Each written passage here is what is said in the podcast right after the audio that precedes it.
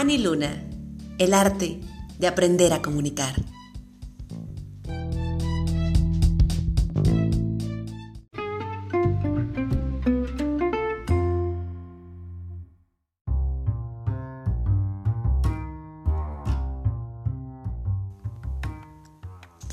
Buenas noches. Siguiendo con nuestro episodio de las radios alternativas, nos toca ahora hablar sobre el inicio de la radio alternativa en América Latina. Pues bien, digamos que la historia es un poco larga, así que empezaré a contárselas quitándole un poco de pajita.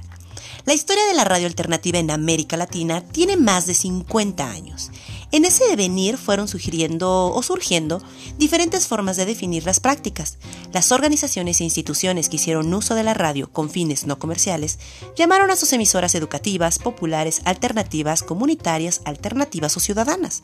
Incluso usaron más de una denominación a la vez.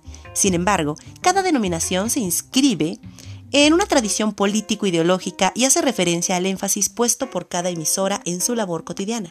Por ejemplo, en Canadá se conoce como radio comunitaria. Europa prefiere llamarlo radio asociativas.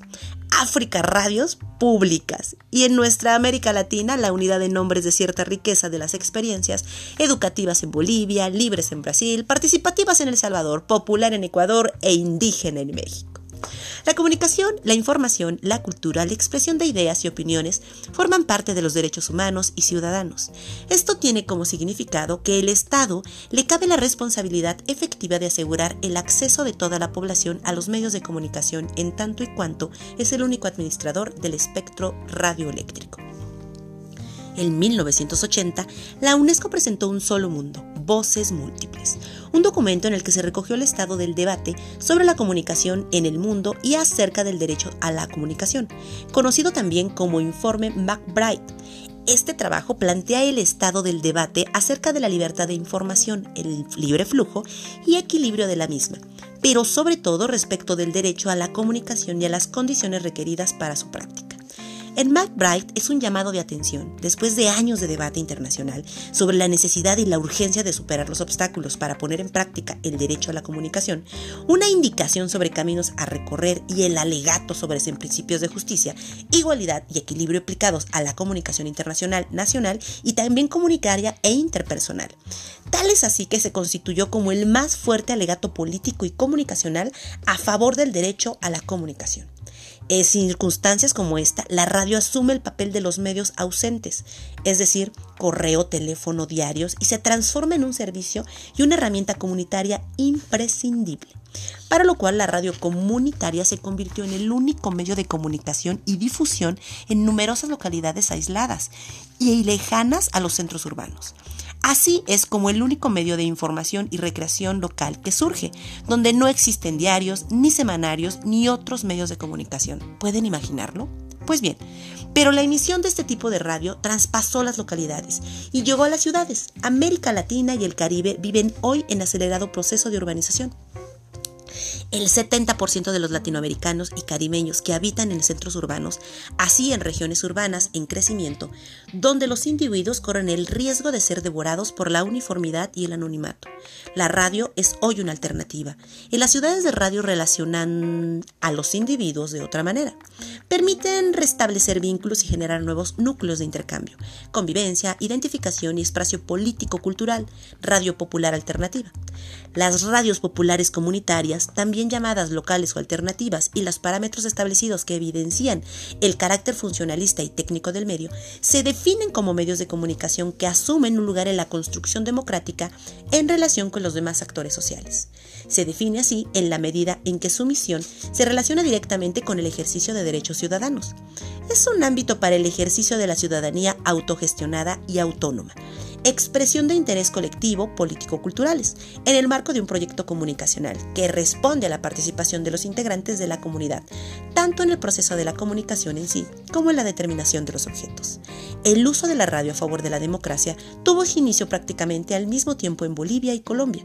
En 1947, teniendo esta ya casi medio siglo de existencia en Latinoamérica, comienzan a usar sus espacios radiofónicos para proveer educación en beneficio de la población pobre del área rural, a partir de la cual se fue generando un movimiento en América Latina con la finalidad de defender un proyecto de radio que garantice el acceso a la palabra a todos los grupos o sectores de la población, a quienes siempre se les ha negado su uso, tomando en cuenta las necesidades prioritarias de las comunidades a las que sirve, presentar la diversidad cultural del entorno, apoyar y promover los cambios sociales necesarios para lograr una sociedad mucho más justa. Entonces, surge la necesidad de otro tipo de medio comunicativo, los llamados medios alternativos, es decir, medios de comunicación no centrados en la dinámica empresarial, tampoco en el espectáculo de la vida, sino en la vida misma, en la lucha de la vida. Estas gamas de medios se reconocen como alternativos y tienen como objeto convertirse en un instrumento popular, una herramienta en manos de los pueblos para servir a los intereses. La comunicación popular, a diferencia de la alternativa, no se limita a proponer experimentos de comunicación al margen del modelo dominante, sino que pretende adentrarse a la realidad y contradicciones de las comunidades populares para buscar, desde su origen, las mejores opciones de organización política y cultural que aumenten la eficacia de las prácticas comunicativas habituales. En realidad trata de construirse en un espacio democrático y participativo, donde los sujetos tradicionalmente excluidos de la toma de decisiones puedan colaborar directamente en la creación de formas nuevas y contenidos innovadores, de acuerdo con el mismo proceso de cambio que proporcionan estas interacciones. En general, la radio como medio alternativo su presentación será la de adecuar selectivamente en el apoyo de las organizaciones existentes en el potencial en el potenciamiento de las formas organizativas que posibiliten el proceso educativo. Es decir, tenemos el caso de Radio Pío, de Bolivia, que se ha vuelto una radio, mm, digamos que más del tipo minero. En momentos de emergencia ha encabezado la cadena de radios mineras para movilizar las organizaciones sindicales. En la década de los 80 se planteó un cambio de enfoque que llevó a la radio educativo y educación de la radio popular. Aler propuso los siguientes puntos para lograr el cambio. Pongan atención. Contenidos que correspondan a los intereses del pueblo y que les sirvan para su desarrollo producciones en el lenguaje popular narrativo coloquial con humor y con libertad de sugerencias, productores que presentaran la identidad popular y que impulsaran la participación del pueblo en todo proceso de radio. En realidad la emisora popular permite plasmar la creatividad popular, resaltando nuevos formatos, nuevas formas de participación de los oyentes y una variedad de programas novedosos. La radio popular surge a partir de los ventientes, es decir, una católica que emerge de las experiencias de la radio educativa y otra sindical que tiene su origen en las emisoras mineras de Bolivia, tal y como les comenté, en los años 50 y 60. Ambas iniciativas respondieron al permanente y creciente clamor latinoamericano por la justicia y por la paz. Por un lado, inspirado en la libertad y pedagogia de, de Freud, que conjugado hacia fines de los 70, digamos que en términos de radio popular. El grado de vigencia e incidencia de los medios populares tiene que ver con particularidades de los pueblos donde se desarrolla.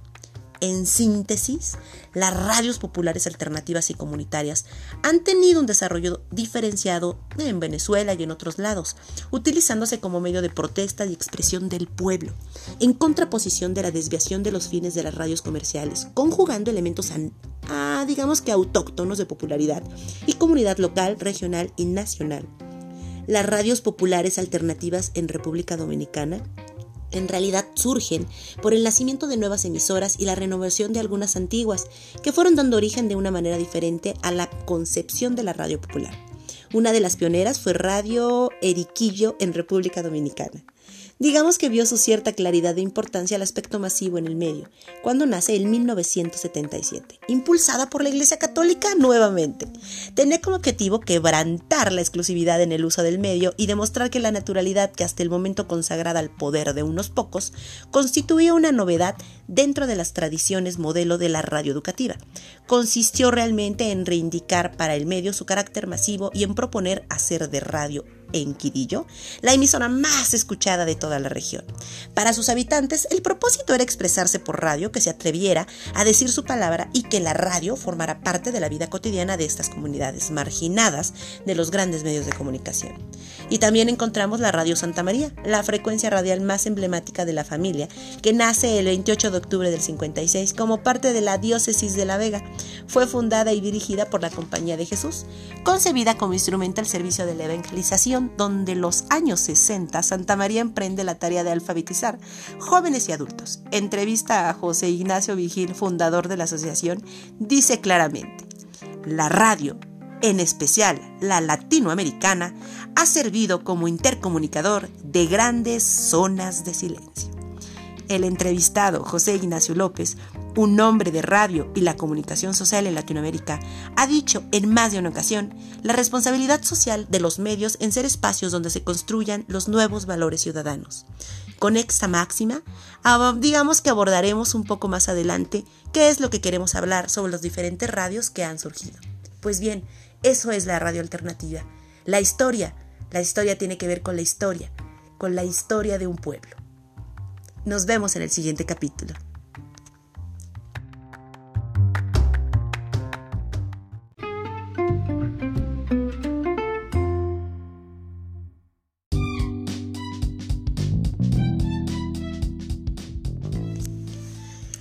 Ani Luna, el arte de aprender a comunicar.